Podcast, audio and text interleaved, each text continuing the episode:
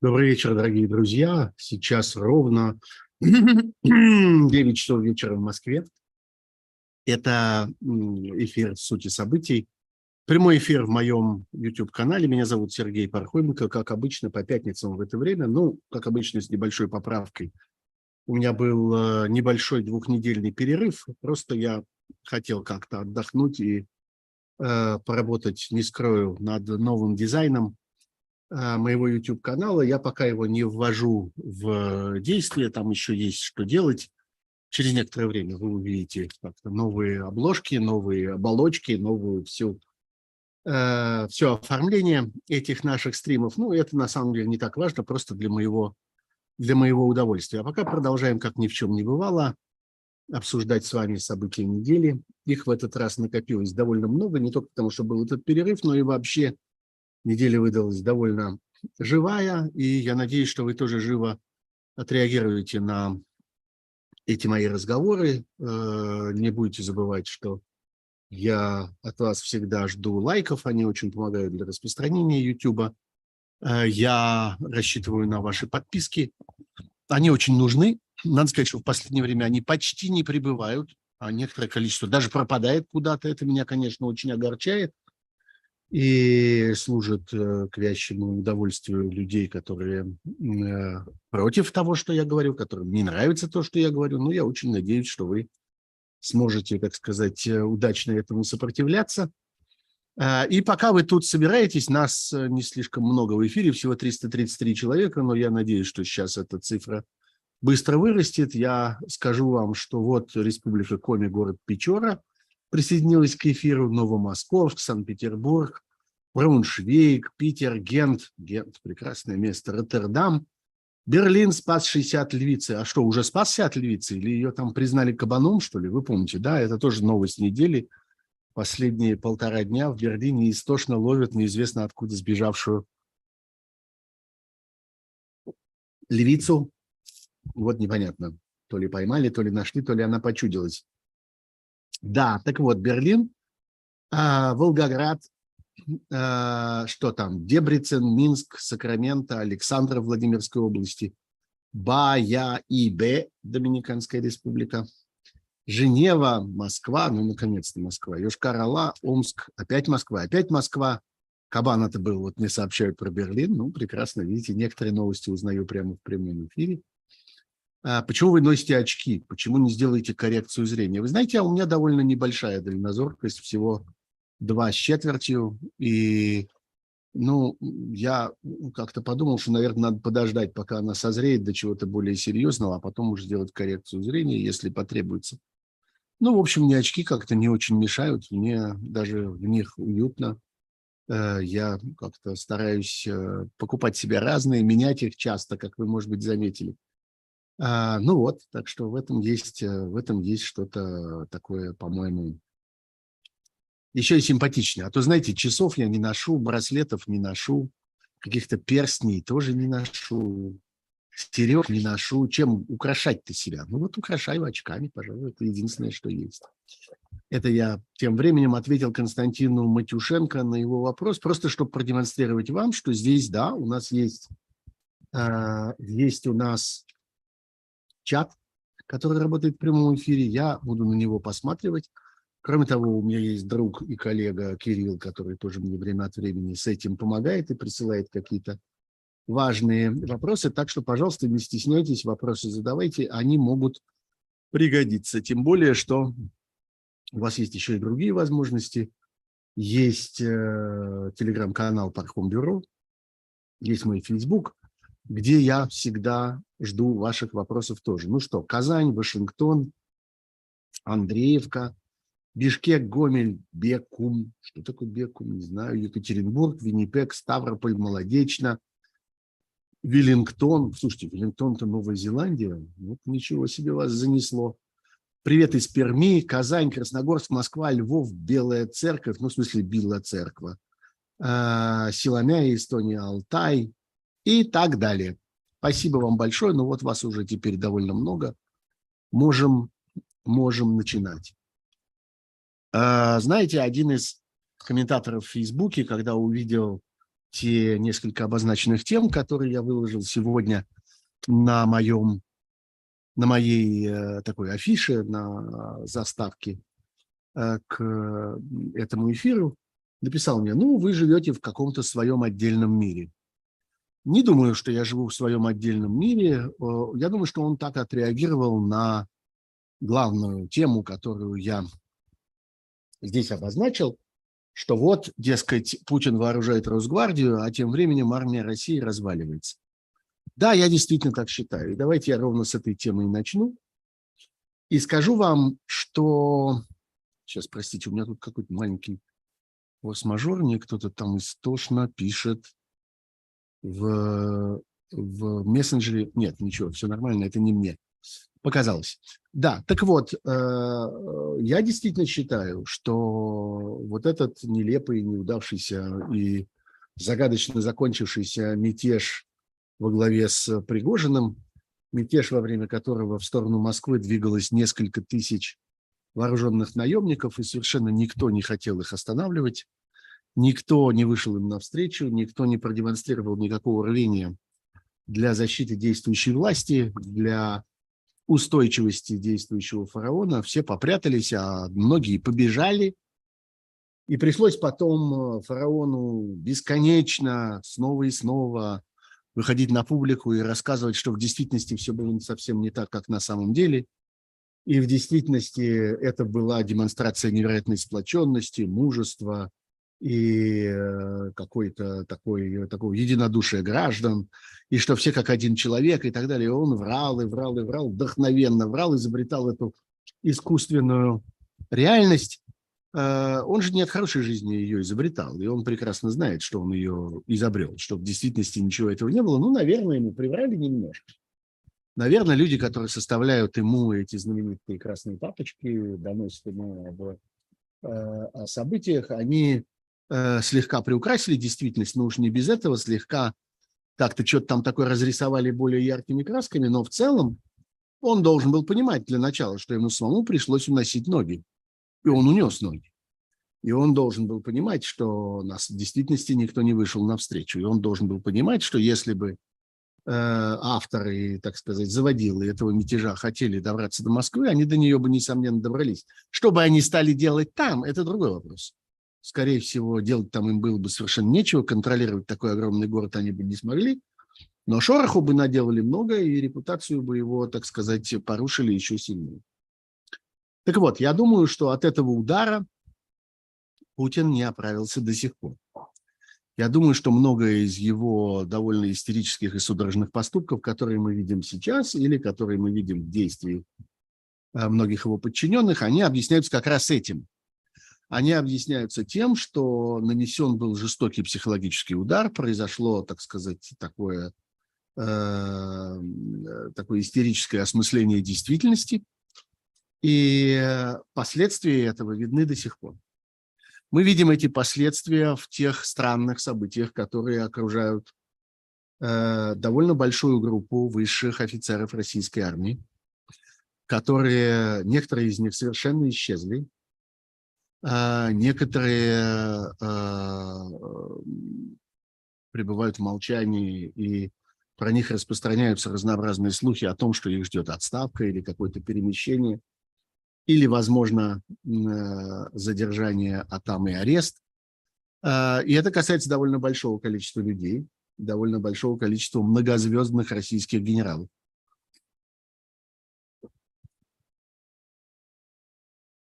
Мы видели за это время несколько заявлений, сделанных разными военными. Мы видели довольно нервную, чтобы не сказать истеричную, реакцию на эти заявления. И, наконец, мы видим э, абсолютно э, нелогичную, полностью, э, полностью выпадающую вообще из какого бы то ни было стройного плана систему взаимоотношений, собственно, с теми, кто организовал этот странный мятеж. Совершенно непонятно, что с ними происходит. Э, вот мы обнаружили, что э, э, они, то есть эти самые пригожинцы, в массовом порядке отправляют домой тех уголовников, которые в свое время были ими рекрутированы из российских колоний и тюрем, вытащили на войну под обещание помилования через там сколько-то месяцев после этого. И вот теперь их отправляют всех. Тут есть одно важное обстоятельство. Невозможно их никуда отправить без участия э, официальной власти. Этого не может сделать по своей собственной воле и своим единственным единоличным решением не может сделать никакой Пригожин и никакое командование Вагнера, потому что у этих людей что-то должно быть в кармане. У них должен быть какой-то документ, какая-то справка о помиловании или об освобождении. Потому что их можно было забрать из тюрьмы без бумаг. И мы с вами знаем, про это очень многие говорили, в частности, про это подробно говорит всегда Ольга Романова, описывая эту процедуру, что их забирали из тюрем совершенно беззаконно. Их просто сажали в машину и увозили, не оставляя фактически ничего Э, э, тому э, тюремному начальству, которое управляло теми колониями и тюрьмами, где они были раньше, или оставляя фальшивую по существу справку о переводе их в другую колонию, в колонию в Ростовской области. Ну, это было на тот момент, так сказать, делом внутривсиновским, внутритюремным. Теперь, если они оказываются на свободе, это так уже не удержишь. Им нужна какая-то бумага, нужен какой-то документ. Этот документ могут выписать им только центральные власти. Таким образом, то, что мы видим сейчас, вот это вот массовое освобождение уголовников, массовое их помилование, такая амнистия без объявленной амнистии, это совершенно беспрецедентная на самом деле вещь. Это может происходить только в результате сговора между этими самыми так называемыми мятежниками, путчистами и вообще хулиганами, которые убили несколько Э, ну, там больше десятка российских офицеров, которые нанесли значительный материальный ущерб, которые опозорили э, вот всю эту российскую власть, и которые вместо того, чтобы отвечать, получают теперь вот такие подарки. Кроме того, мы в действительности не понимаем, что происходит с передислокацией тех, собственно, людей, которые остаются в этом э, Пригожинском составе, в составе Вагнера все разговоры о том, что кто-то там уходит в Белоруссию, все это, разумеется, оказалось туфтой. Никто, во всяком случае, в стратегическом смысле надолго, надежно никуда не уходит. Это абсолютно очевидно. То ли им там построили лагерь, то ли не построили, но в любом случае ясно, что им там в массе своей делать абсолютно нечего. Возможно, несколько десятков человек просто наймутся на службу к Лукашенко для того, чтобы исполнять там какие-то внутрибелорусские обязанности, там, тренировать каких-нибудь местных наемников или, я не знаю, создавать какой-нибудь специальный особенный белорусский спецназ, это вполне может быть. Но в действительности совершенно никакой массовой эвакуации э, человека Вагнер в Белоруссию не произошло и не произойдет. Так, собственно, я и говорил. И когда со мной какие-то люди, в частности, мои разнообразные западные коллеги, там, французские журналисты, пытались на серьезных щах обсуждать, а что они будут делать э, вот завтра, буквально, когда они окажутся в Беларуси, я как-то ухмылялся и говорил, послушайте, давайте я не буду вам про это ничего рассказывать и не буду с вами это обсуждать, потому что ни в какой Беларуси они не окажутся. Так в действительности это и произошло. Таким образом, мы должны с вами констатировать, что мы имеем с вами в России неопределенного размера, неопределенного состава и с неопределенным э, арсеналом в руках. Мы не знаем, каким оружием они по-прежнему располагают, что они сдали, что они оставили, что у них конфисковали, что они бросили, что они добровольно передали в армию или, или что-нибудь вроде этого. А, мы э, не знаем этого, но, в общем, есть некоторая неопределенная вооруженная группировка, неопределенно вооруженная, неопределенная по численности, неопределенная по назначению, неопределенная по настроениям, неопределенная по своей роли в той войне, которую Россия ведет сейчас, и неопределенная по своему подчинению. Кому в точности она подчиняется? У нас нет оснований считать, что она подчиняется уже теперь центральному командованию или лично Путину, или еще кому-нибудь. Мы не понимаем, в каких отношениях эти люди находятся, собственно, с Пригожиным. Где он сам физически, он убежал или нет. Вот это я называю одним из элементов распада российской армии. Существование России, вот этого довольно значительного партизанского отряда про который мы не знаем фактически ничего, у нас есть только всякие подозрения, которые я сейчас перечислял, это, особенно в условиях войны, в условиях военного времени, это вещь, которая свидетельствует о том, что армия России разваливается. Второе обстоятельство, которое заставляет меня об этом говорить, это появление всяких специальных, помимо э, вагнеровских, э, появление всяких еще специальных неопределенных вооруженных формирований. Но мы с вами знаем, что существует э, что-то, опять, неизвестна численность, неизвестна э, структура, неизвестна система вооружений, неизвестно нынешнее местонахождение, неизвестны дальнейшие намерения. Ничего не известно. Только, что есть люди, которые подчиняются Кадырову. Э, это вот так называемые чеченские формирования, не знаю, между словом чеченский и словом формирование вставьте какое хотите слово, регулярные, иррегулярные, не вполне регулярные, банд формирования или еще какие-нибудь формирования. Ну, в общем, какие-то формирования, про которые мы более-менее ничего не знаем, которые то объявляют себя частью российской армии и как бы от ее имени э, решают какие-то задачи, которые, в принципе, должна была бы решать российская армия э, в этой своей войне, в этой агрессии в Украине – то отказываются их решать, то появляются, то исчезают, то приближаются к фронту, то удаляются от фронта, то кто-то заявляет, что ими затыкают какую-то дырку, а потом они не оказываются в этой дырке, то кто-то говорит, что они держат Бахмут, а потом оказывается, что Бахмут постепенно переходит под украинский контроль, то говорят, что они, собственно, защищают наиболее уязвимые части российско-украинской границы в Белгородской, Курской, в Воронежской областях, а то вдруг выясняется, что нет, Брянской еще, а то вдруг выясняется, что нет, ничего подобного не происходит, и их на самом деле там нет, или они есть, но где-то в глубине фронта. Ничего мы в точности про это не знаем, и никто не знает. Люди, которые будут вам рассказывать, что они подробно ознакомлены с их планами и с их, э, э, так сказать, с директивами, которые они получили, и с их намерениями, эти люди вам врут. Никто в действительности этого не знает. Передвижение этого абсолютно, а, абсолютно неопределенно.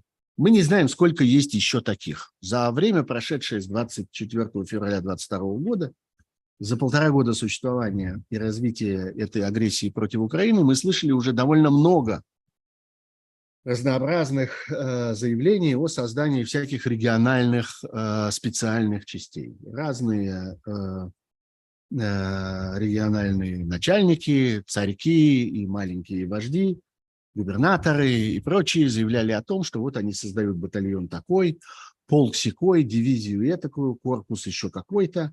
Что с ними со всеми стало, есть они или нет, находятся ли они в подчинении у центрального командования или нет, тоже никто не знает.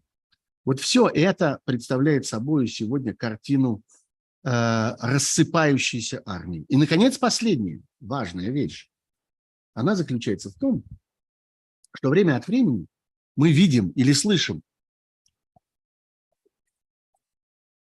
разнообразные протесты и разнообразные возмущения, исходящие от мобилизованных. Мы знаем, что все это время продолжается мобилизация. Ее никто не останавливает. Никто не собирался ее прерывать или сокращать. Как-то обычно говорят про какую-то там вторую волну, которая должна скоро появиться. Зачем нужна вторая волна, если первая ни, ни, никуда не делась и никак не кончилась, даже не утихла и не улеглась? Ну вот, тем не менее, есть эти э, мобилизованные. Их довольно много. Цифры называют довольно устрашающие. В последнее время стали появляться сообщения о том, что из этих мобилизованных сформирован какой-то громадный армейский кулак, который ждет команды для контрнаступления. Теперь, кстати, когда мы говорим контрнаступление, мы имеем в виду наступление, наоборот, российской оккупационной армии, а вовсе не украинской. Видите, как они поменялись местами. Какое-то время, когда говорили контрнаступление, было совершенно понятно, что это Украина. Сейчас это уже не так понятно. Сейчас это скорее наоборот речь идет о России. Так вот, а, говорят, что их мобилизовали в последнее время довольно много, этих людей. Ну, даже если и не в последнее время, то все равно мобилизация все это время продолжалась. И время от времени мы видим, как какие-то группы этих людей публично протестуют против своего положения, против того, что они оказались слишком близко к линии фронта, хотя им обещали, что их будут держать дальше, что они оказались там без всякой подготовки и обучения, хотя им обещали, что сначала они пройдут период довольно тщательного обучения. Они оказались там без оружия, без обмунирования, без оборудования, без боеприпасов, без э, снаряжения для э, своих лагерей, без э, запасов продовольствия, без запасов медикаментов, без всякого вспомогательного состава, без транспорта, вообще без ничего. Голые боссы, они оказываются вблизи линии фронта, и там ими, надо сказать, довольно вольно и довольно безумно распоряжается армейская команда. их отправляют время от времени какие-то безумные, бессмысленные атаки, ими затыкают самые безнадежные дыры, им их превращают в превращают в такую такой пластырь для перекрытия каких-то самых слабых и самых рискованных мест на линии фронта. В общем, все это начинает с ними происходить. Они начинают э, в этой ситуации э, просто массово гибнуть и не хотят гибнуть молча. Э, собственно, в этот момент они, э, э, они э, выступают с какими-то протестными заявлениями. Мы это видим. Иногда вместо них это делают какие-нибудь близкие им люди. Жены, матери, семьи, кто-нибудь. Так вот, очень интересные наблюдения, наблюдения за этими выступлениями. А, они адресованы по-прежнему а,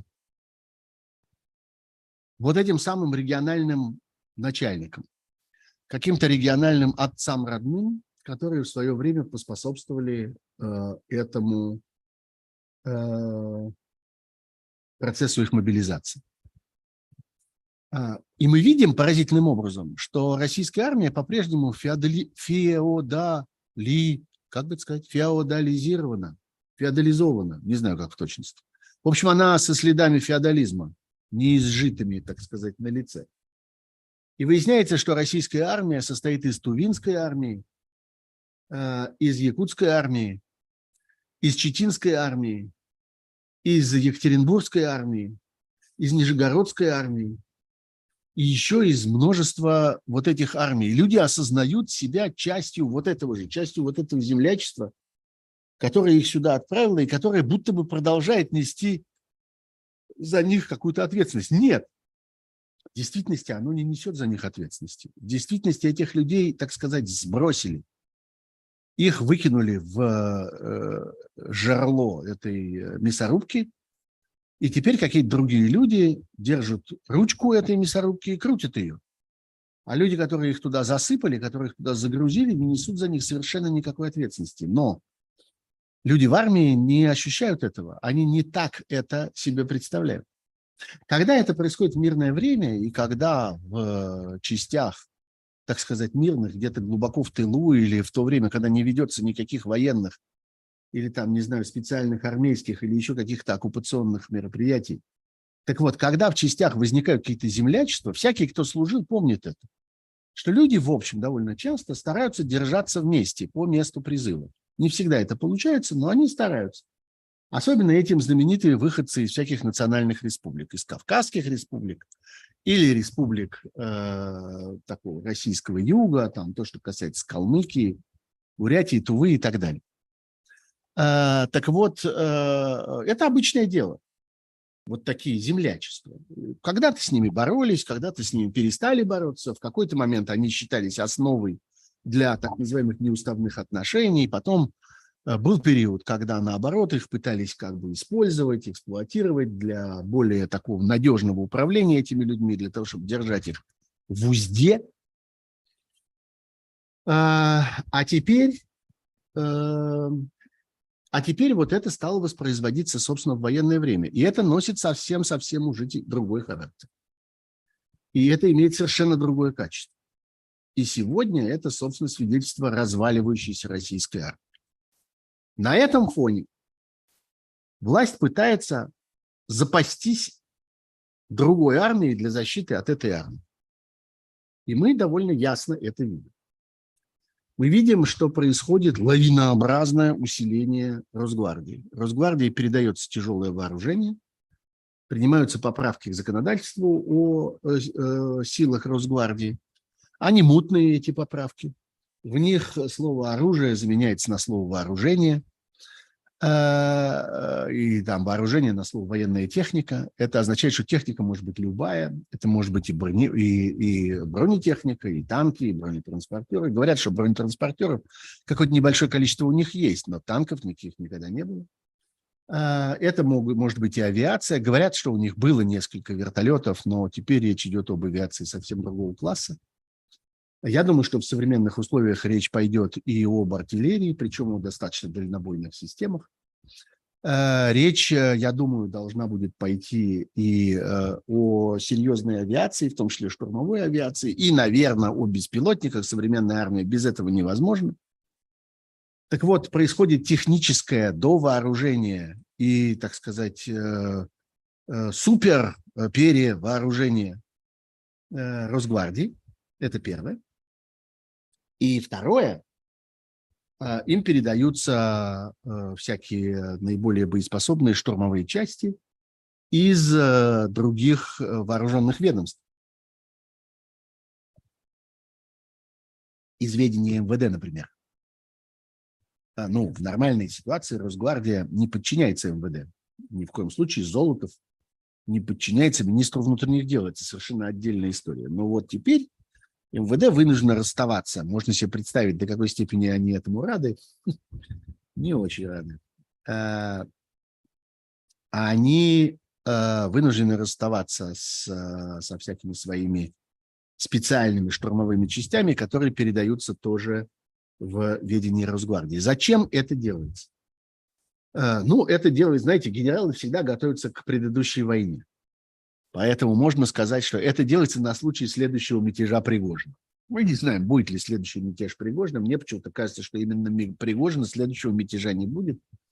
А, он получит достаточно сильно сейчас по мозгам, его, так сказать, загонят куда-то на другой конец земного шара, и всю оставшуюся жизнь он будет прятаться от путинских убийц. Ну, во всяком случае, столько времени, сколько будут существовать путинские убийцы, а путинские убийцы будут существовать столько времени, сколько существует Путин. Так что посмотрим. А, а потом будет прятаться от Интерпола, от э, тех, кто будут его ловить для того, чтобы привести в Гаагу и так далее. Может быть, параллельно это будет происходить. В общем, будет прятаться. Поэтому Пригожинского-то мятежа больше не будет. Но э, Пригожин, конечно, продемонстрировал, Пригожин с маленькой буквы, вот Пригожин как политическое явление, продемонстрировал, что это, во-первых, возможно, а во-вторых, несложно. А, что в действительности шансы есть и что надо, что называется, только очень захотеть.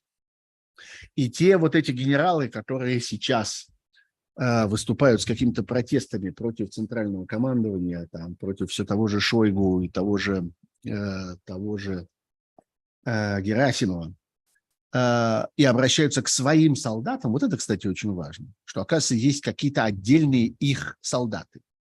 Есть какие-то отдельные гладиаторы, которые подчиняются этому конкретному Спартаку. Есть какие-то отдельные бойцы вот такой-то дивизии, вот такой-то армии, которые, в отличие от всей остальной армии, а, от всех остальных российских вооруженных сил, представляют собой какую-то особенную ценность для этого конкретного генерала или э, другого офицера, который выступает с какими-то протестными заявлениями. А, вот.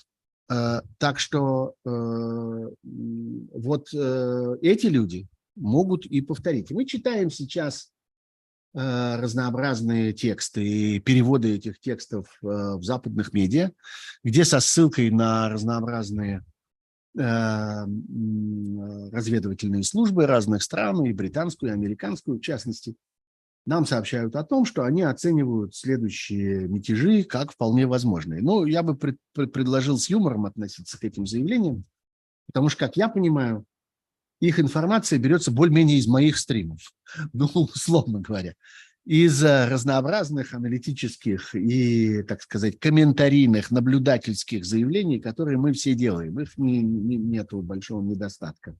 Последние недели мы все бесконечно чего-то такое говорим. Нас слушают все, в том числе западные журналисты, нас слушают все, в том числе западные сотрудники разнообразных спецслужб. У них тоже есть доступ в YouTube, они тоже смотрят все эти эфиры и что-то такое записывают, составляют какие-то важные телеграммы и прочее. Поэтому, ну, не надо к этому относиться с какой-то такой звериной серьезностью. Но в целом, действительно, э, анализ заключается в том, что это возможно. И это понимают теперь и в ближайшем окружении Путина, и готовят вот эту самую армию для защиты от армии. Для защиты от тех, от тех кто может таки выскочить из-под Э, контроля того же самого Шойгу, мы не знаем, что в точности Шойгу там контролирует. Похоже, что это человек, э, который в личном качестве презираем российской армии, и консенсус заключается в том, что он ничтожество. Но у него очень большие погоны. Он сидит так высоко, что из его кабинета видно Магадан, как говорится. Так что, э, так что вот есть э, такая э, пока обязанность э, к нему прислушиваться. Но прислушиваются к нему или нет, не очень понятно, в какой мере вообще вся эта иерархия работает. Вот, так что, так что э, это тоже, собственно, элемент, э, демонстрация вот этого самого распада. Это все части одного процесса. И именно так к нему нужно относиться.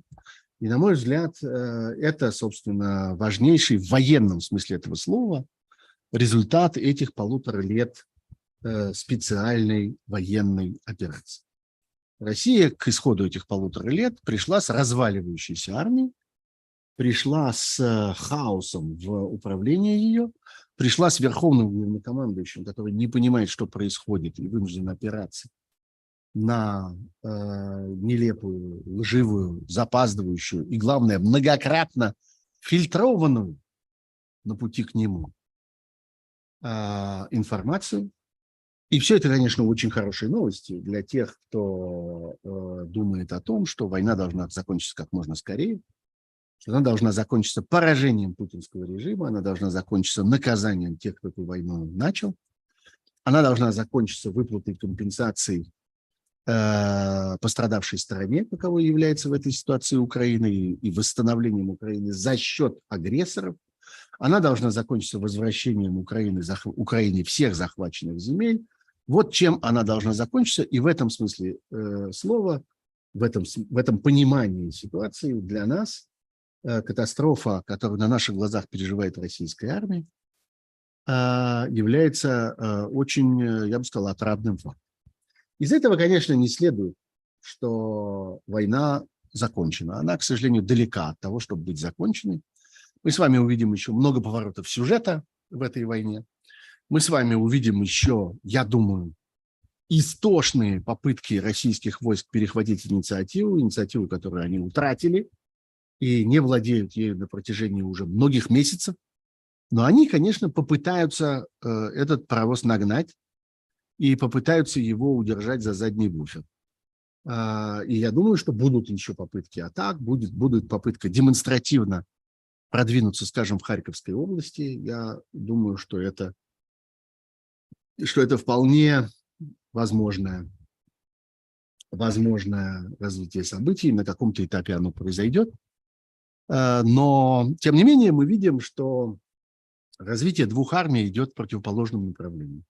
Российская армия разваливается, украинская армия совершенствуется, укрепляется, расширяется, перевооружается, переобучается, получает все большую и большую помощь, максимально возможную помощь, на которую способны сегодня западные страны. Можно долго говорить, почему они способны только на это, они способны на что-то гораздо больше. Это отдельная тема для разговора. И давайте уж в этот раз я попробую это пропустить, я много раз уже про это говорил. Но пока просто э, обращаю вас, так сказать, к моим предыдущим стримам и текстам, которые я публиковал. Почитайте. Я много раз писал о том, что европейские правительства, Великобритания и Соединенные Штаты делают максимум того, на мой взгляд, что они могут сделать. И э, э это, этот максимум предопределен их внутренней внутренней э, политической ситуации. Давайте я сделаю на этом месте маленькую паузу. Эта пауза мне нужна для того, чтобы, во-первых, напомнить вам о том, что существует суперчат. Это такая кнопка э, у вас справа под, собственно, картинкой этой трансляции, на которую вы можете нажать и немедленно помочь моему YouTube-каналу и вообще моей работе вашим донейтом. Кроме того, вы можете найти в описании этого стрима целое меню разных способов поддержки меня и моей работы. Там есть и Patreon, к которому вы можете присоединиться, и на самом деле это самый удобный и самый надежный способ э, поддержки моей работы, э, но при условии, что вы находитесь за пределами России, у вас есть возможность вести расчеты с этим Патреоном при помощи карточки какого-нибудь нероссийского банка. Но если вы находитесь в России, такие возможности тоже есть, и вы тоже можете ими воспользоваться. Есть, кроме того, э, еще специальный инструмент, которым вы можете воспользоваться. Он вот на плакатике у меня над головой. Э, посмотрите Espar Home Support Me Live. Это очень тоже удобная и полезная для поддержки система, поэтому, пожалуйста, Пожалуйста, всем этим пользуйтесь. Это все для вас и для меня, от меня в значительной, от вас в значительной мере зависит продолжение работы этого э, YouTube-канала. Э, отвечу еще на один вопрос, который я случайно тут э, э, краем глаза увидел. Он проскочил куда-то в этом самом чате. Я сейчас не, не пойму, э, кто его задавал. Не могу за ним угнаться. Он туда наверх уехал. Вопрос был очень простой, почему у меня нет иноагентских плашек. А, ответ тоже будет простой, потому что не хочу. Не хочу и все. Мне они кажутся оскорбительными, я не хочу признаваться э, в том, чего я не совершал. Я не хочу сам себя обзывать иностранным агентом. Я не иностранный агент. Я человек, который работает э, для России, на благо России и думая о России – другое дело, что это не та Россия, э, о которой мечтает э, фараон и люди, которые его окружают. У нас с ними России разные. И моя Россия выглядит совершенно по-другому, и у нее совершенно другая судьба и другое будущее. Вот. Так что, пожалуйста, отдавайте себе в этом отчет. Не буду ставить эту плашку. Я, с другой стороны, не осуждаю тех, кто, тем не менее, это делает. Каждый здесь решает сам за себя. Это зависит от там, большого количества всяких личных обстоятельств, от наличия, например, всяких заложников внутри России, которым могут доставить всякие неприятности и так далее. Ну вот я считаю, что э, я могу без этого э, обходиться, несмотря на то, что я нахожусь одновременно сейчас под несколькими судами. Э, мне уже были присуждены некоторые штрафы, будут и еще штрафы, потом, вероятно, будет уголовное преследование. Ну, значит, будет значит, буду преследоваться уголовно и ждать, пока эта фантасмагория закончится и пока ко мне придут с извинениями и скажут, что нет, я больше не иностранный агент и не обязан писать сам про себя никаких гадостей.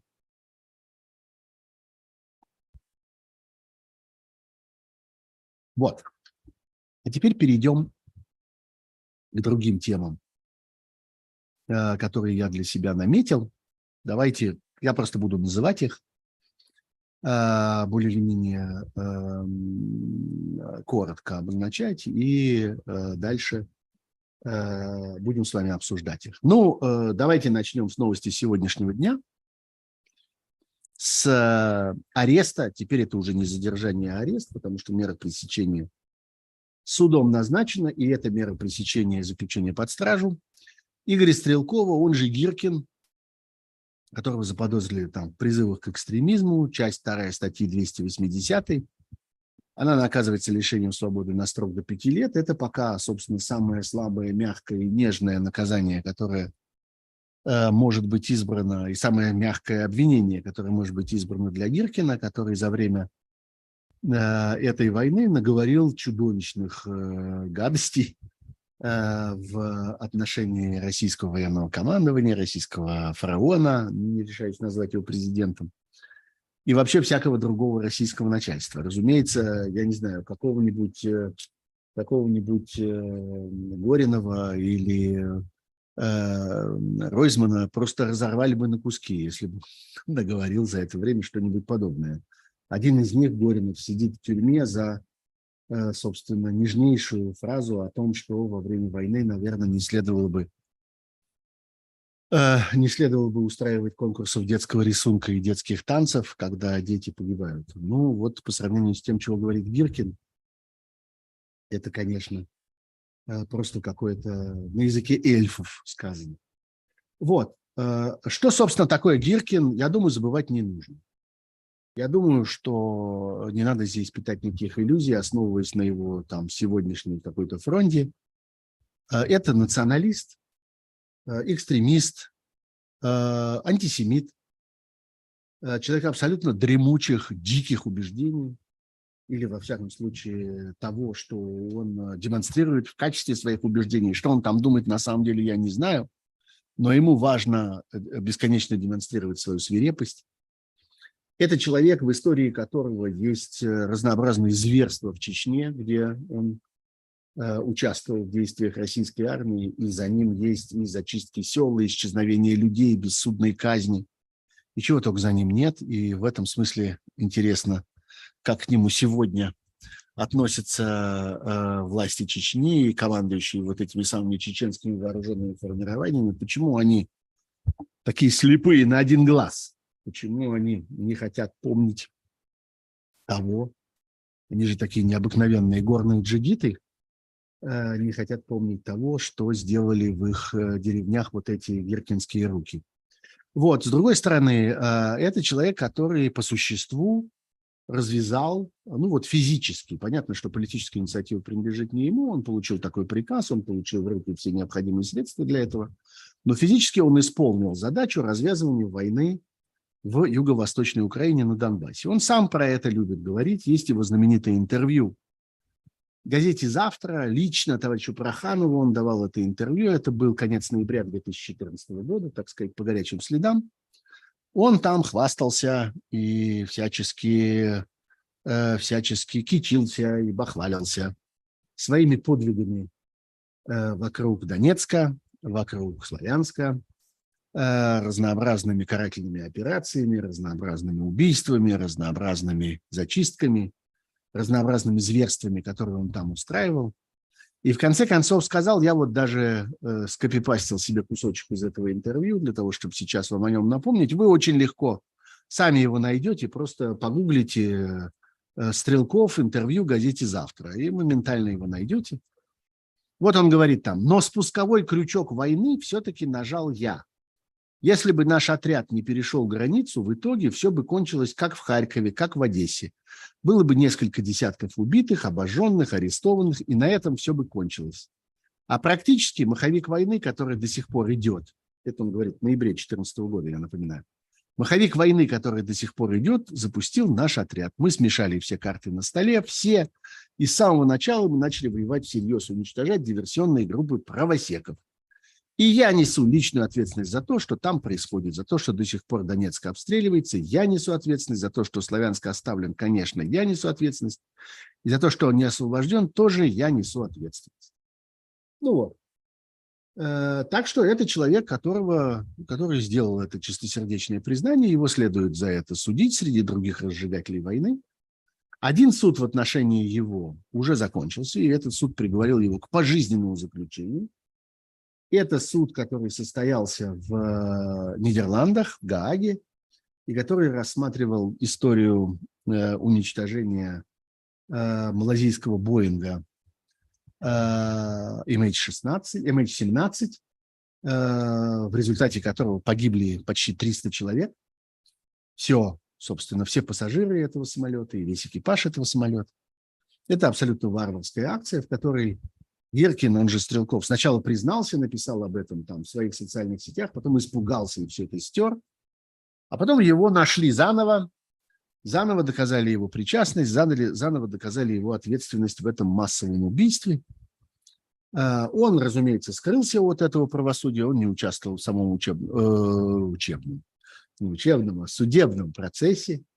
И, разумеется, он не сдался тогда, когда ему был объявлен приговор. Я думаю, что сейчас он, может быть, глубоко задумался над тем, был ли он прав в этот момент. Может быть, лучше было отправиться в комфортабельную Гаагу, где, во всяком случае, до него труднее будет добраться с новичком.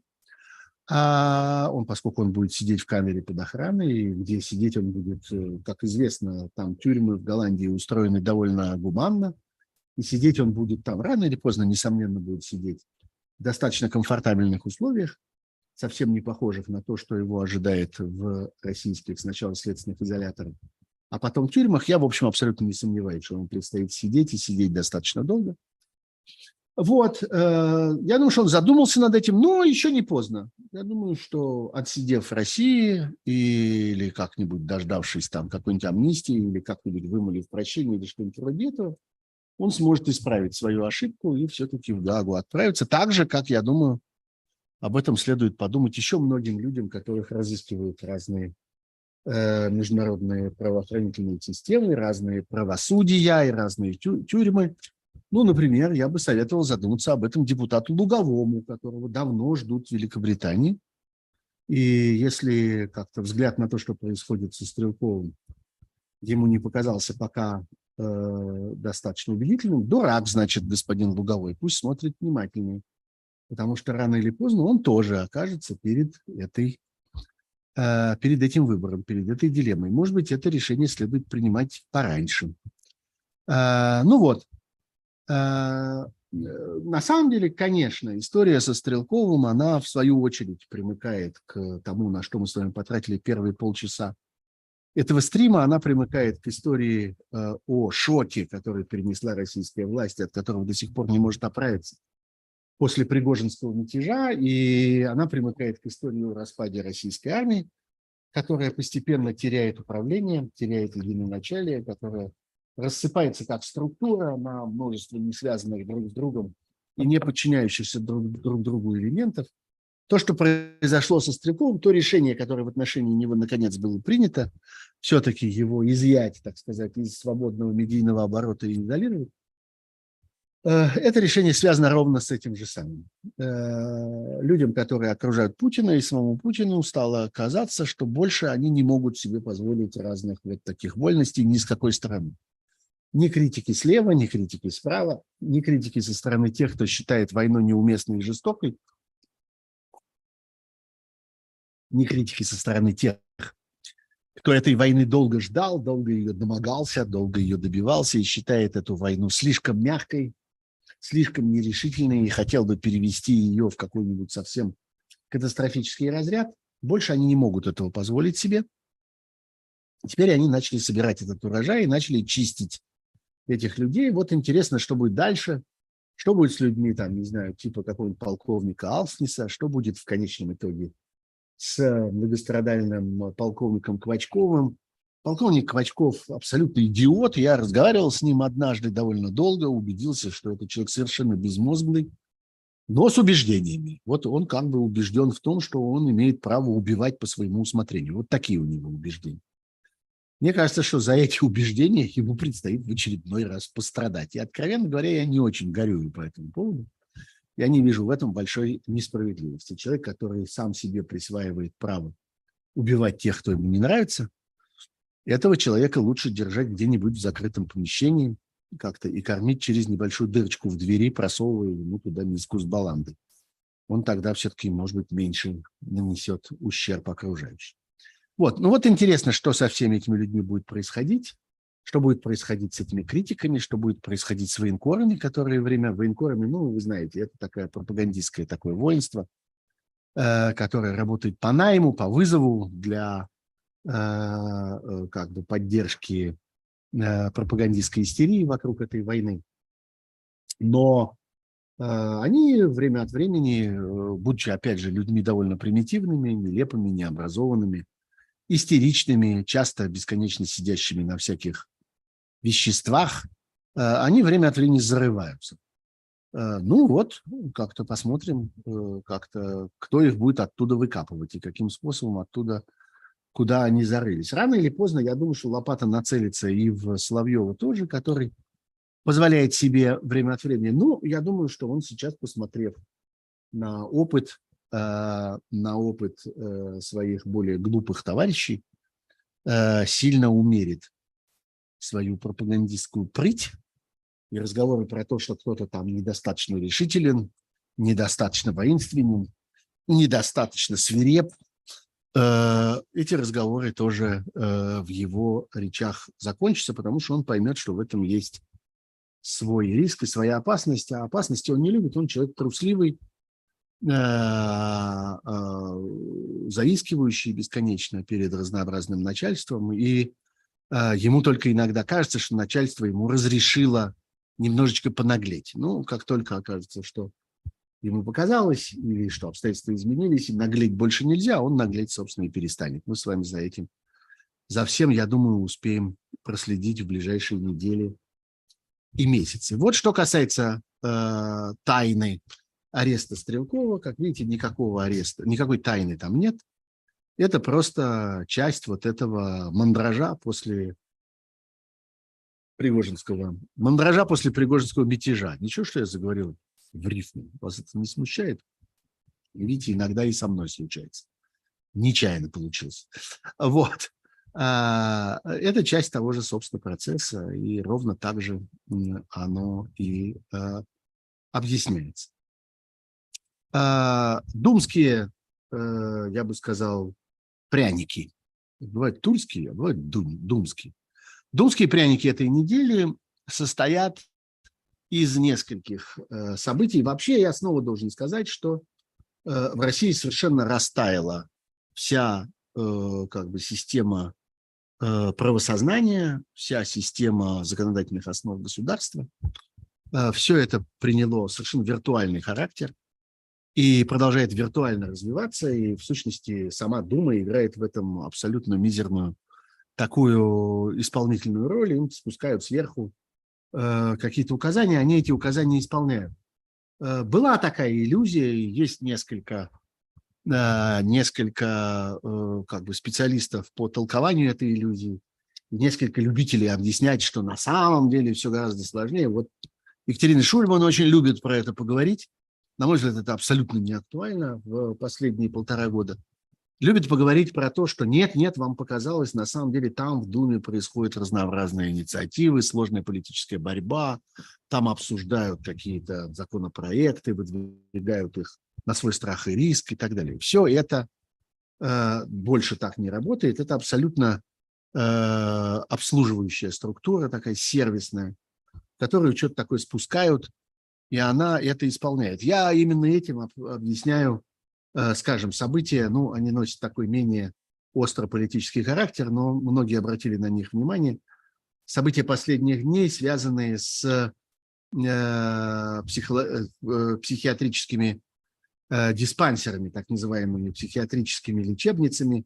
По существу это тюрьмы для людей с эм, э, психическими заболеваниями, где они содержатся в бесчеловечных, абсолютно животных условиях и оставлены там часто просто на голодную смерть или на смерть от э, грязи, от э, антисанитарных условий, от отсутствия медицинского обслуживания и так далее, и так далее.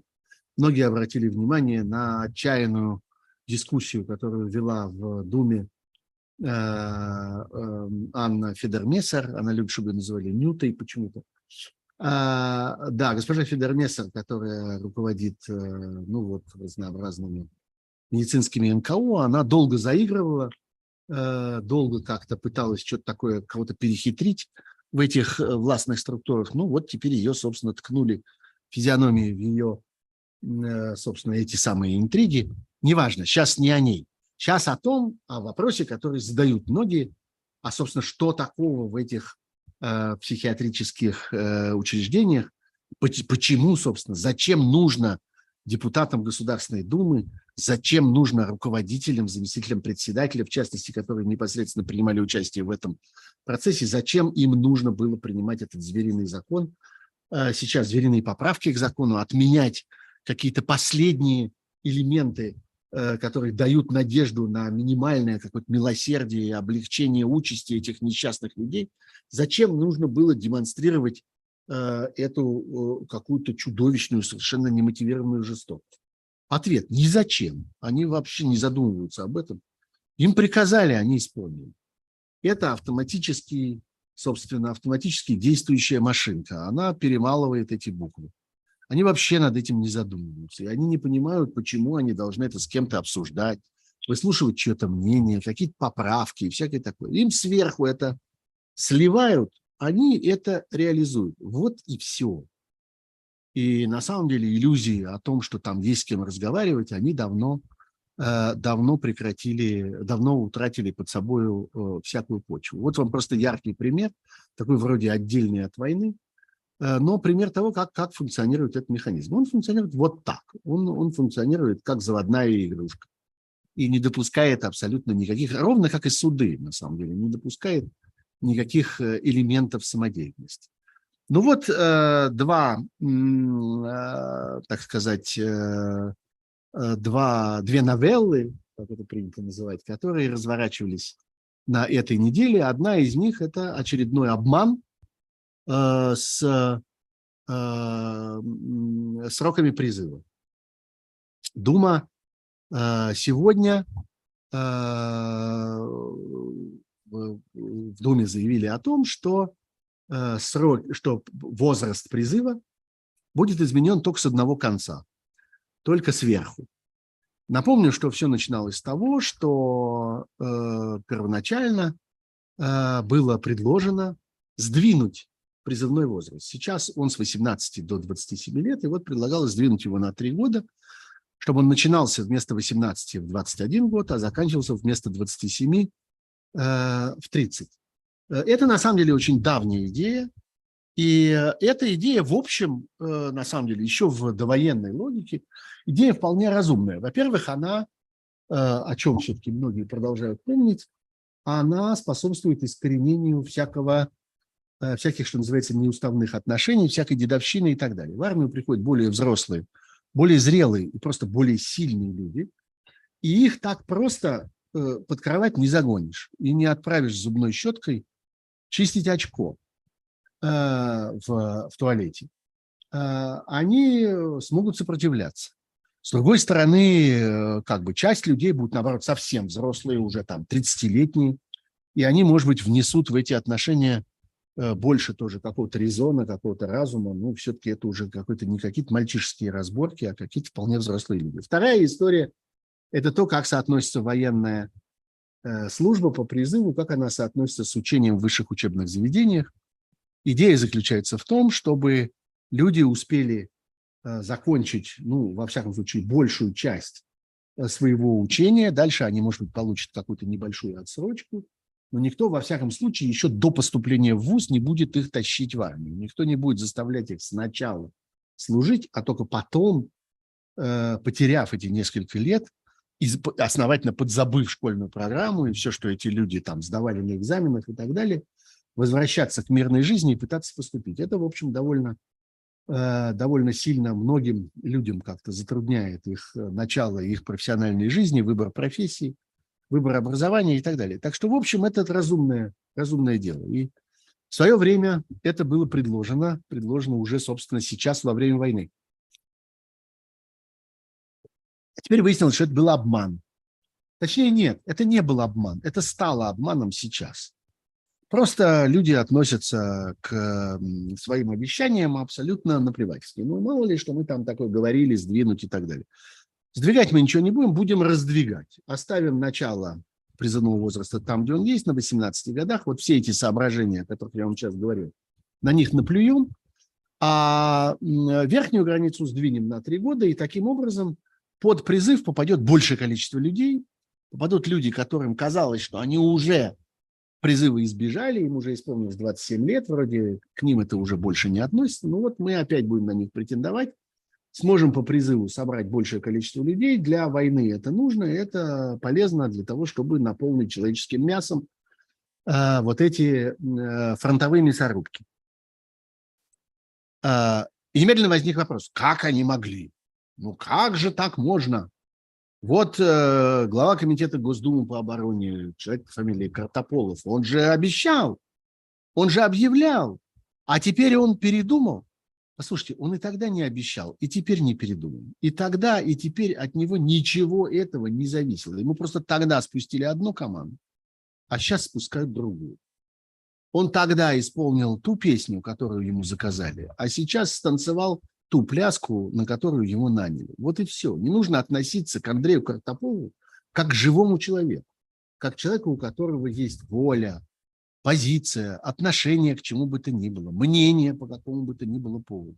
Он может это э, рассказывать своим приятелям на рыбалке за, за, за рюмкой водки, за, за банкой пива, что он что-то такое решает, от него что-то такое зависит, и он что-то такое кому-то может доказать, объяснить, э, изменить свое мнение или что-нибудь такое. Он шлюха, вот и все. Ему заказали, ему поставили в эту позицию, он дал в этой позиции. Потом его повернули, раздвинули его по-другому, он дал в другом положении. Вот, собственно, и все. Он кусок мяса тоже, он тело с дырками, которое употребляют э, вот в этой, э, в этой думской жизни. Вот, собственно, и все. Так бывает в российской так называемой политики, которой политики никакой не существует. Вот, э, вот вам все объяснение этой истории с, с изменением сроков призыва. Замысел простой, больше людей под призыв, больше людей должны находиться в этой зависимости, больше людей должны подлежать превращению в эти мясные батальоны. Никого не жалко, а все остальные соображения, типа там образование, профессия, отношения внутри армии, как это гуманность, человеческая судьба, еще что-то такое, совершенно в этой ситуации никого не волнует. А вторая история, э, имеющая, казалось бы, отношение к Думе, но на самом деле тоже не имеющая к ней отношения, это история с э, инициативой о лишении э, гражданства. А, как известно, некоторое время тому назад э, были приняты поправки к закону о гражданстве, которые позволили лишить российского паспорта людей, которые его приобрели не по рождению. А, или там потому, что они изначально были признаны э, подлежащими э, принятию в российское гражданство. Потому что они там где-то родились, находились на какой-то территории – в такое-то время и так далее, и так далее. Нет, а это люди, которые получили российский паспорт, попросив о нем, уже будучи более или менее взрослыми людьми или будучи детьми в семье, которая целиком обращается с таким прошением, и вступает в российское э, гражданство в результате некоторой законной процедуры, выполняя всякие обязательства, э, заполняя разные документы, Э, э, не по праву рождения, а по решению российских правительственных органов. Вот, значит, такой паспорт, который таким образом был выдан, его и можно отобрать. А в результате там обвинений э, и приговоров по каким-то серьезным преступлениям. Теперь появилась инициатива, и мы ее видим своими глазами. Она действительно внесена в Государственную Думу. Инициатива о том, что гражданства могут быть лишены и, и люди, которые получили его по рождению. А, это полностью противоречит Российской Конституции.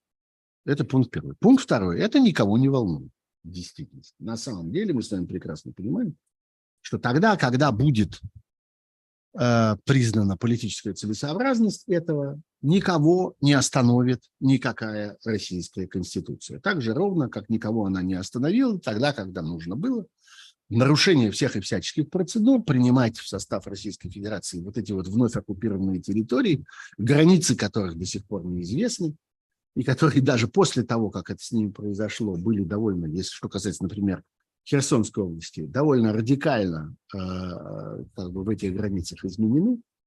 Вообще Россия перестала быть страной, в которой закон что-нибудь означает. Пример, если хотите, для меня очень яркий пример.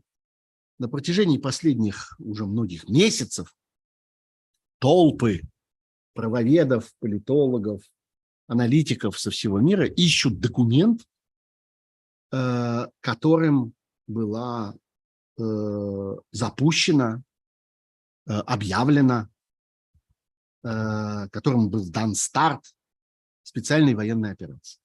Указ президента, закон, принятый Государственной Думой и одобренный Советом Федерации, подписанный в дальнейшем президентом, правительственное постановление или что-нибудь вроде этого. Такого документа не существует. Вот все разговоры про то, что у нас Путин легист, про то, что э, у нас вот во главе страны люди, которые заканчивали юридические факультеты, э, престижных российских университетов, и им важно, чтобы буква закона была соблюдена. Все вот эти анекдотические истории про то, что никакого ЧВК «Вагнер» не существует, потому что не существует закона о нем и так далее. Все это, конечно, в очередной раз доказало абсолютный свой бредовый характер, потому что Путин умудрился не поставить своей подписи ни под каким документом, которым он начал специальную военную операцию. Он это сказал словами. Единственное, что у нас с вами есть по этой части, а, это заявление Путина, которое до сих пор висит на сайте Кремля, заявление, сделанное 24 февраля. Вы еще в миллионе мест в интернете можете его обнаружить, где Путин говорит, обстоятельства требуют от нас решительных и незамедлительных действий. Народные республики Донбасса обратились к России с просьбой о помощи в связи с этим. В соответствии со статьей 51, часть 7 Устава ООН с санкциями Совета Федерации, санкции Совета Федерации и во исполнение ратифицированных Федеральным собранием договоров о дружбе и взаимопомощи с ДНР и ЛНР, мной принято решение о проведении специальной военной операции. Это решение он не оформил никаким письменным актом. Я это вспоминаю для того, чтобы люди, которые будут мне когда-нибудь рассказывать, что у нас Путин легист, навсегда заткнулись. И никогда больше в моем присутствии рта на эту тему не открывали, потому что я буду им рассказывать каждый раз эту историю. Вот, собственно, э, вам и цена э, тех ограничений, которые содержатся в Российской Конституции по поводу лишения гражданства по рождению. Российская Конституция это запрещает, но при желании на эту Конституцию можно наплевать. Ну, обозначим этот физиологический акт вот таким, так сказать, деликатным, деликатным словом. Не будем как-то другие, другие варианты вам сейчас предлагать. Тем не менее, я совершенно уверен, что эта инициатива, которая сейчас была э, внесена, останется бесплодной. В этот раз, я подчеркиваю, в этот раз э, этот закон принят не будет. Э, попозже его примут, тогда, когда когда решат, что сейчас уже пора. И это нам видно по тому, как бы через какие детали этой думской машинки, точнее, ну вот в целом законодательной машинки, этот законопроект прошел. Не через те детали. Когда акт спускают сверху, его спускают совершенно конкретным людям. Есть несколько человек и в Государственной Думе, и в Совете Федерации, которые служат говноприемниками, вот на них, так сказать, это складывают сверху, и они дальше как-то это прожевывают и выдают в виде документа, который уже подлежит, э, ну, собственно, текст документа им приносят, но они его оформляют, так сказать, форматируют таким образом, чтобы дальше можно было его запустить, собственно, в эту э, законотворческую машину. Э, люди, которые сейчас продемонстрировали нам, значит, вот эту инициативу, это люди для такой работы негодные. Это вновь образовавшиеся сенаторы от вот этих новых территорий.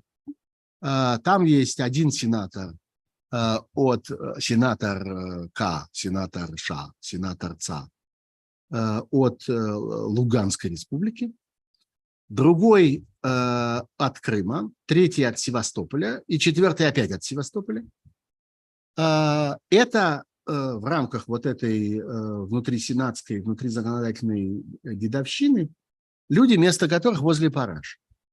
А, они, их э, вес равен нулю, авторитет их никого не интересует. И я подчеркиваю еще раз, что этот авторитет нужен не для того, чтобы они выступали с какими-нибудь инициативами, а для того, чтобы они служили исполнителями тех заданий, которые они получают сверху.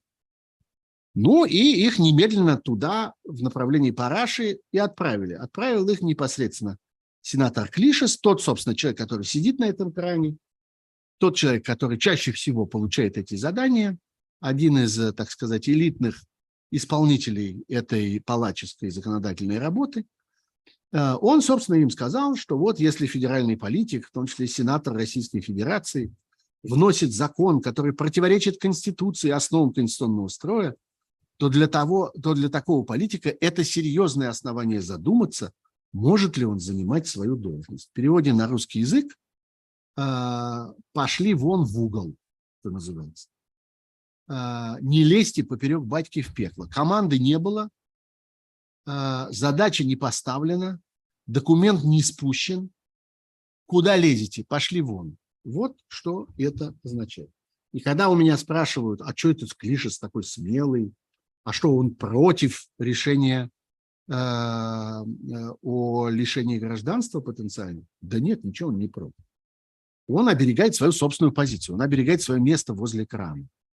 Он оберегает свою вот эту вот должность говноприемника. Он никого не хочет к ней подпускать. Он ни за что не согласится, чтобы какие-то посторонние люди, тем более вот эти вот какие-то ничтожные выскочки из Крыма, Севастополя и Луганска, кто вас вообще спрашивает, откуда вы здесь взялись? Так вот, э, ни за что он не допустит, чтобы они почему-то претендовали на те священные обязанности, которые э, великие вожди доверяют ему, э, и на которые он, собственно, много лет верой и правдой и выпиванием колоссального количества помоев, которые ему достались, так сказать, на его, на его э, политическом пути, он много лет это зарабатывал, эту позицию. Конечно, он не намерен ее никому отдавать и никому не отдаст, и никого туда близко не впустит. Вот, собственно, вам история про гражданство. Многие у меня про это спрашивали, просили это прокомментировать. Вот комментировать не будет, не примут. Ну и последний сюжет, э, который мне кажется на самом деле самым важным на этой неделе, но я специально оставил его напоследок для того, чтобы никуда не торопясь с ним разобраться. Это очередной приговор, который ожидает Алексей Навальный. Э, обвинение запросило для него 20 лет лишения свободы, причем лишение свободы в колонии особого режима. А, опять-таки происходит спор сейчас. А, имеется ли в виду такие колонии, которых в России всего несколько? Одни говорят 2-3, другие говорят 5-7, но в любом случае их довольно немного. Колонии, которые предназначены для пожизненников, для э, людей, совершивших некоторые особенно зверские преступления, к которым относятся массовые серийные убийства при отягчающих обстоятельствах с особой жестокостью, к которым относится каннибализм, то есть людоедство, к которым относятся сексуальные э, преступления, совершенные тоже, так сказать, с особым зверством в отношении малолетних, детей, а, такие люди получают обычно пожизненное заключение, либо иногда даже их приговаривают к смертной казни, а потом заменяют им смертную казнь, поскольку в России а, существует мораторий, смертная казнь не исполняется. Вот они содержатся в этих условиях. И вот э, спор заключается в том, в одну из этих ли колоний э, собираются теперь поместить э, Алексея Навального. В целом, если он получит 20 лет, и его преступления, выдуманные преступления, не относятся вот, собственно, к этим категориям преступлений, совершенных с особой жестокостью, как бы по закону не должно быть. Вот люди внимательно читают там десятую статью Гражданского э, процессуального кодекса, э, и в этой десятой, из этой десятой статьи пытаются извлечь правила э, того, как э, должен быть устроен э, закрытый судебный процесс, которому подвергают сейчас которому подвергают сейчас Алексея Навального, и читают другие статьи, в которых, собственно, описано, описаны правила содержания в этих колониях особого режима, как бы по закону не должно быть. Но, опять-таки, закон не имеет отношения к Алексею Навальному. В целом, то обвинение, которое сейчас против него выдвинуто и которое заканчивается сейчас вот этим 20-летним приговором, его обвиняют, напомню, в создании экстремистского сообщества, в призывах к экстремизму, в создании некоммерческой организации, которая посягала на права граждан, в финансировании экстремизма, в вовлечении несовершеннолетних в совершение опасных действий, а также в реабилитации нацизма. Все это абсурдные, выдуманные, фальсифицированные, заведомо неправосудные обвинения, построенные на произвольном толковании того, чем Алексей Навальный занимался в последние годы. Ну, например, участие в выборах в ходе этого процесса участие в законных выборах, законное участие в законных выборах трактуется как попытка захвата власти. А регистрация юридического лица, некоммерческой организации, э, которая была законным образом совершена после всех проверок, после э, экспертизы проекта устава, который был признан абсолютно соответствующим законодательству и так далее. Вот, собственно, регистрация такой такого юридического лица признается э, вот этим всем, созданием экстремистского сообщества, там, которое посягало на права граждан и всякое такое прочее. Вот, это произвольное толкование, это произвол, собственно. Вот ключевое слово для описания того, что осталось от системы российского правосудия. И, э, конечно, все это не имеет к закону никакого отношения, поскольку сам этот э, суд происходит таким беззаконным образом, и решение о проведении его в тюрьме абсолютно беззаконно, и решение о закрытии его, превращении в закрытый процесс, вопреки конституционным гарантиям открытого, равноправного, э, публичного правосудия, состязательного, которое в Конституции по-прежнему есть, Все это абсолютно беззаконно, потому что закрывать можно процесс, который, внутри которого либо имеется какая-то государственная тайна, есть опасность ее разглашения, либо есть опасность нанесения ущерба каким-то лицам, причем и то закрывают э, и проводят в закрытом режиме чаще всего какие-то отдельные заседания или даже части, фрагменты этих заседаний. А здесь таковым признан закон, признан процесс в целом.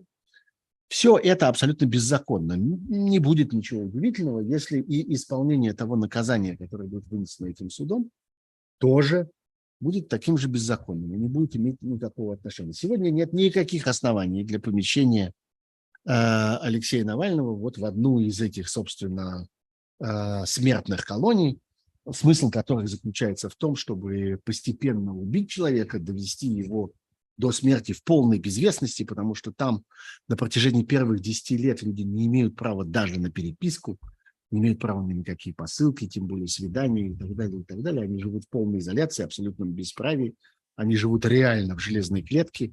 Они передвигаются по э, внутри тюрьмы только в наручниках и в специальном скрюченном положении, в окружении целого отряда как конвоиров с собакой, ну, в общем, это, и это абсолютное полное бесправие. С ними можно делать абсолютно все, что угодно. О них, что называется, никто не вспомнит. И никто не пожалеет о том, что этот человек прожил в этом заключении там не 10 лет, а всего только 5. Не 20 лет, а всего только 3. Ну, собственно, кто будет смущаться на эту тему? Вот. Э, нет никаких оснований э, помещать в эти адские условия Алексея Навального. Ну, ровно так же, как ведь нет никаких оснований приговаривать его к этому сроку и приговаривать его по этим обвинениям. А, тем не менее, это вполне может произойти. Алексей Навальный находится а, уже на протяжении двух лет в пыточных условиях и так одной из самых страшных российских колоний. Он провел по состоянию на сегодняшний день 180 дней в штрафном изоляторе, в помещении, которое специально создано для того, чтобы мучить людей. Сейчас, собственно, многие страны Европы увидели, что это такое, потому что абсолютный э, такой аккуратный муляж копия этого ШИЗО а, в качестве арт-объекта перемещается из одного европейского города в другой, и тысячи людей имели возможность просто туда зайти, посмотреть своими глазами, почувствовать себя в положении узника этого крошечного помещения, там, собственно, два а, на три метра, что ли, или что-то вроде этого. Я там был в таком, ну, собственно, тоже в этом в этой копии однажды зашел туда, когда она находилась в Берлине. Должен вам сказать, что это очень э, производит сильное и страшное впечатление. Э, так вот, в отношении Алексея Навального закон нарушают каждый день. Будут его нарушать и дальше. И в этом смысле я передаю большой пламенный привет людям, которые до сих пор продолжают обсуждать, что все не так очевидно, все не так однозначно, и что в действительности непонятно, чей проект Алексей Навальный и в сговоре с кем он действует. Ну, просто задумайтесь над тем, что с ним происходит.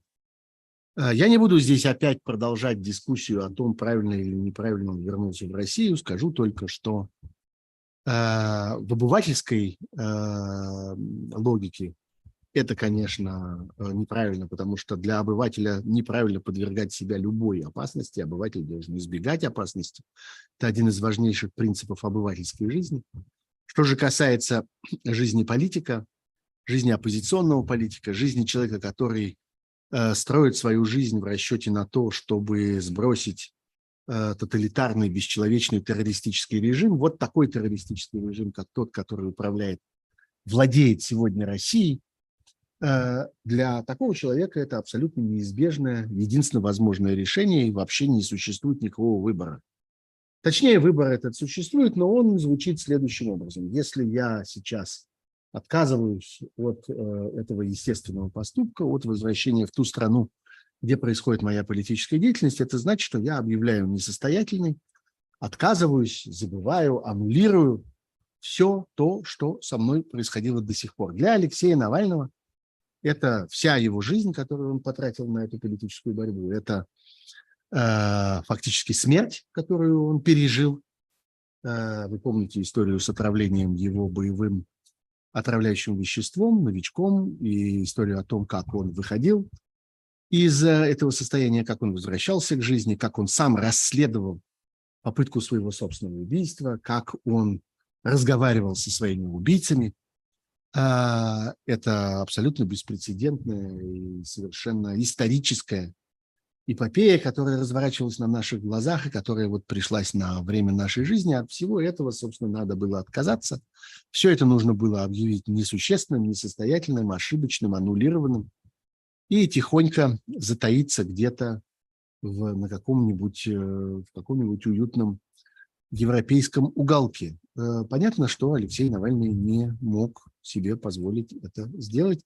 И это же относится к еще некоторому количеству настоящих политиков, существующих в России. Я здесь назвал бы и Илью Яшина, и Владимира Карамурзу, и Алексея Горинова, и еще нескольких человек, которые по существу совершили такой же поступок, не уехав из России или вернувшись в Россию тогда, когда вопрос об их будущем был, собственно, вполне уже известен. Ну вот, последнее, что я скажу на эту тему, я скажу вот что, что Алексей Навальный э, обнародовал вчера, ну, собственно, его сторонники, его соратники сделали это для него, обнародовали текст его последнего слова. Это совершенно блистательная историческая речь. Это великолепный образец политического ораторского искусства. Ну, я, знаете, совсем не большой любитель, там, вы можете догадаться об этом, там, не знаю, скажем, Фиделя Кастро и каких-то его левых идей или чего-то такого. Кастро тоже был тиран, Кастро был диктатор, Кастро был убийца. Э, но в свое время он произнес совершенно блистательную речь под названием «История меня оправдает». Она вошла, так сказать, в корпус таких самых знаменитых политических речей 20 э, века вместе, например, с э, знаменитой речью Мартина Лютера Кинга у меня есть мечта. Э, и рядом э, других, очень немногочисленным, надо сказать, небольшим рядом других великих политических речей. Вот я бы сказал, что одна из таких великих политических речей – это вчерашняя э, речь Алексея Навального, э, которая называется, э, которая называется э, «Интеллект». Э, что ж такое-то, а? Вот как-то помню ее, что называется, почти, э, почти наизусть, а вот пока говорил, как-то, что называется, почти э, выпало, выпало из головы. Сейчас, одну секунду.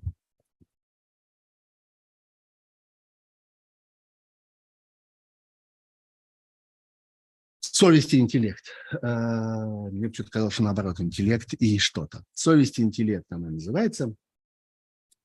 А, ее легко найти, ее легко прочесть. Она существует в виде текста, она существует в виде очень, я бы сказал, такого впечатляющего, эмоционального исполнения несколькими людьми, которые работали вместе с Алексеем Навальным или просто уважают Алексея Навального, сочувствуют Алексею Навальному. Там есть и актеры, там есть и ученые, такие, например, как Сергей Гуриев.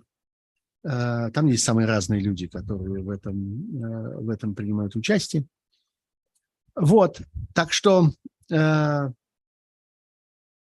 я вам очень советую э, эту речь э, не просто с ней ознакомиться, но ее запомнить, ее сохранить, потому что эта речь могла бы быть Нобелевской речью Алексея Навального. И, может быть, какие-нибудь э, вариации на ее тему еще когда-нибудь будут Нобелевской речью Алексея Навального. А, но вот ей суждено было стать э, речью э, перед оглашением ему вот этого страшного 20-летнего, ну, мы не знаем еще, каким он будет в точности, но я думаю, что он будет близок так или иначе к этой цифре, этого страшного приговора, э, предназначенного по существу для того, чтобы спрятать Алексея Навального от нас и вообще от политической жизни в России. Э, я думаю, что это важный исторический момент. И когда мы говорим о том, как формируются, формируются будущие учебники, как формируется будущий пантеон героев России, как формируется корпус важнейших для России текстов, не так часто мы можем говорить э, друг другу, что вот мы присутствуем при этом, и что это происходит на наших глазах, и вот такой текст появился только что. Мы его с вами будем видеть в учебниках истории, по которым будут учиться поколения людей, может быть, наши внуки э, еще успеют, а может быть, кто-нибудь попозже. Посмотрим. Ну вот, Давайте я теперь посмотрю, есть ли, есть ли какие-нибудь вопросы. Нет, что-то я не вижу особенных вопросов, которые мне были бы присланы. Давайте пойду напоследок, посмотрю на, э, посмотрю на чат. Э, Владислав Полищук пишет, боюсь быть некорректным, но у меня есть четкое ощущение, что позволив властям посадить Навального в январе 21-го, российское общество дало зеленый свет войне 22-го. Э, Владислав, вы, мне кажется, очень разумные вещи говорите. Вы близки к реальности, только мне кажется, что этот зеленый свет был дан раньше. Мне кажется, что э, важным моментом, например, была избирательная кампания 2013 года. Ей, собственно, буквально два дня тому назад исполнилось ровно 10 лет. Это была избирательная кампания, где Алексей Навальный избирался на пост мэра Москвы э, и сделал это совершенно блистательно. Э, но результат, который он получил, при том, что этот результат считается очень высоким, он набрал почти 27%, он едва не, не пропустил Сергея Собянина а, к выигрышу в первом туре. Э, есть много разных расчетов и выкладок, и я сам, а, собственно, склоняюсь к этому, что все-таки там произошли некоторые фальсификации, которые позволили э, Сергею Собянину перейти через 50-процентный барьер, без них не обошлось. Но Понимаете, в чем дело? В любом случае, я наблюдал и эту кампанию вблизи, и, собственно, сам процесс выборов вблизи. Я был тогда, э, тогда э, на избирательном участке, я был членом э, участковой избирательной комиссии, и я должен вам сказать, что эти выборы были проиграны частью избирателей. Э, той частью избирателей, которая поленилась туда прийти. И я не могу в этом упрекнуть ни самого Алексея Навального, ни его команду. Они очень хорошо провели тогда избирательную кампанию, приложили для этого все силы и выжили все, что только можно. Но большое количество людей в Москве посчитало, что обойдутся без них. Не то, что они придерживались каких-то других взглядов, других убеждений, не то, что они сочувствовали другому кандидату. Это теоретически могло бы быть, но нет, этого не было. Не то, что они были не согласны с какими-то частями политических заявлений или программы Алексея Навального. Это вполне могло быть, но нет, этого не было. Они просто поленились. Они просто смолодушничали. Они просто продемонстрировали свое равнодушие и убежденность в том, что как-нибудь решат и без них.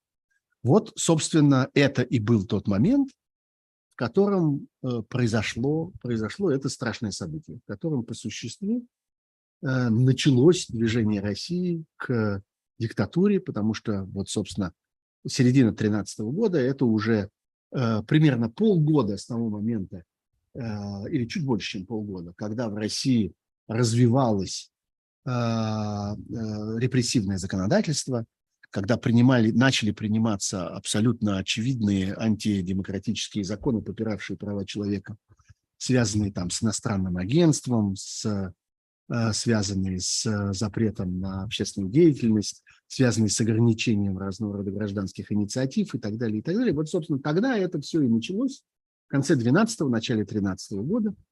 И можно было переломить это осенью 2013 года, если бы московская избирательная кампания с участием Алексея Навального повернулась бы другим образом. Тогда существовал и гражданский потенциал для этого. Вспомним те массовые э, протестные акции, которые произошли в Москве в тот момент, когда Алексей Навальный оказался в тюрьме, и буквально на следующий день его вынуждены были власти выпустить под давлением людей, э, вышедших на улицы. В общем, все это было возможно, но э, все эти надежды были раздавлены тяжелыми задами людей, которые остались на этих задах сидеть на своих диванах, креслах, на своих дачных участках, которые этими задами торчали в небо над своими грядками на дачах, пропалывая, что они там в этот момент в июле пропалывали, уже не клубнику, наверное, а что-нибудь такое более позднее. Э, вот, э, вот, собственно, они, э, они и убились. И если, если искать момент перелома, то, на мой взгляд, момент ровно этот момент, когда в значительной мере дело было решено. А вовсе не зимой 2021 э, года, когда состоялись последние массовые протесты в Москве в связи с арестом Алексея Навального, только что вернувшегося в Россию. Читаю еще то, что то, что здесь у нас в чате. Э, ну, обсуждают э, заявление фараона по поводу Польши. Ну, это очередная порция воинственных бредней. Ну, что вы хотите, чтобы он продолжал? Ему надо что-то продолжать говорить. Ну, и он загребает все более широко. Он забирается как-то в ахинею все глубже и глубже. Вот теперь уже как-то никогда не существовало Польши. Завтра нам расскажут, что э, расскажут нам о том, что, что Польшу придумал Ленин, э, или кто там ее, Брежнев придумал, или от Сталина ее. Или, впрочем, это нам уже сообщили, что Польша получила себя от Сталина, свои, свои земли и территории. Ну, пусть рассказывает, ну, пусть несет напоследок. Ну, собственно, это человек, который перешел грань политического безумия, и мы наблюдаем разные формы этого безумия. Вот в том числе и вот такие. Одесса. Много говорят об Одессе, по которой, по которой продолжают обстреливать, по которой все новые и новые удары. Я хотел бы только одно напомнить. Я это уже сделал в среду, когда я говорил в рамках программы э, «Особое мнение» на «Живом гвозде». Вы знаете, что по средам у меня тоже есть второй стрим. Он, правда, парный с ведущим. Я этому очень рад. Э, так вот, э, так вот, эти бомбардировки Одессы сейчас, мне кажутся, очень символичными. Я еще раз здесь напомню об этом для тех, кто это не слышал в среду.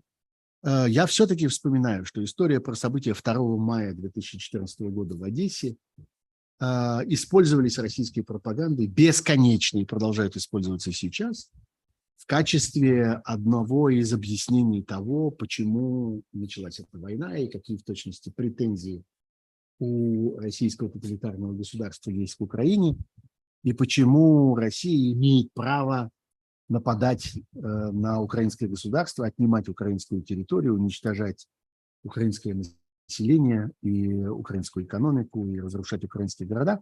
Вот за Одессу 2 мая 2014 года. Не простим Одессу, не забудем Одессу. Одесса в нашем сердце, а Одесса не остывает, мы видим этот огонь Одессы и так далее. Ну вот посмотрите теперь, чего вам стоит эта Одесса, как в действительности вы ее цените. А, этот город, который вы объявляете русским, который вы объявляете ничем не связанным с Украиной, который вы объявляете наполненным людьми, которые сочувствуют российскому тирану и э, российской диктатуре, это все ложь. И эту ложь мы видим в каждом разрыве каждой ракеты и каждого снаряда, который падает на Одессу. Вот в действительности, как вы относитесь. Вот в действительности, э, как вы это для себя описываете. Вот в действительности, как вы это цените. Вот в действительности, как вы этим дорожите. Никак. Вы уничтожаете это. Вот и все. Запомните это. И в следующий раз, когда вам кто-нибудь расскажет, про 2 мая в Одессе, про то, как вот это, с какой это сыграло историческую роль. И когда ваши дети будут читать об этом в том едином учебнике истории, который в обязательном порядке будет присутствовать во всех российских школах, начиная с сентября нынешнего года, а, имейте мужество объяснить этим вашим детям вот это, вот то, что происходит сегодня и предложите им подумать самим над тем, как сочетается вот это вранье про май 2014 года в Одессе и вот эти картины, которые мы наблюдаем в Одессе сегодня. А, и, может быть, для кого-то это станет моментом прояснения и моментом понимания того, что происходит на самом деле. Давайте я на этом месте закончу. Мы с вами уже полтора часа в эфире. Напомню, что ваши лайки очень пригодятся, ваши подписки очень нужны, ваши донейты очень ценятся и помогают мне продолжать эту работу. И дальше, поскольку мне предстоит некоторая реформа моего YouTube-хозяйства, они будут помогать мне еще больше. Не пропускайте возможности мне помочь, как это сделать в описании этого стрима. Не пропускайте возможности э, воспользоваться суперчатом. Это просто одна кнопка справа внизу под вашим экраном. А я буду ждать вас здесь в эфире в будущую пятницу в следующем своем стриме, а перед этим еще в среду в «Живом гвозде». Пожалуйста, не будем расставаться, а будем продолжать эти разговоры. Будьте здоровы, берегите себя, всего вам хорошего, пока.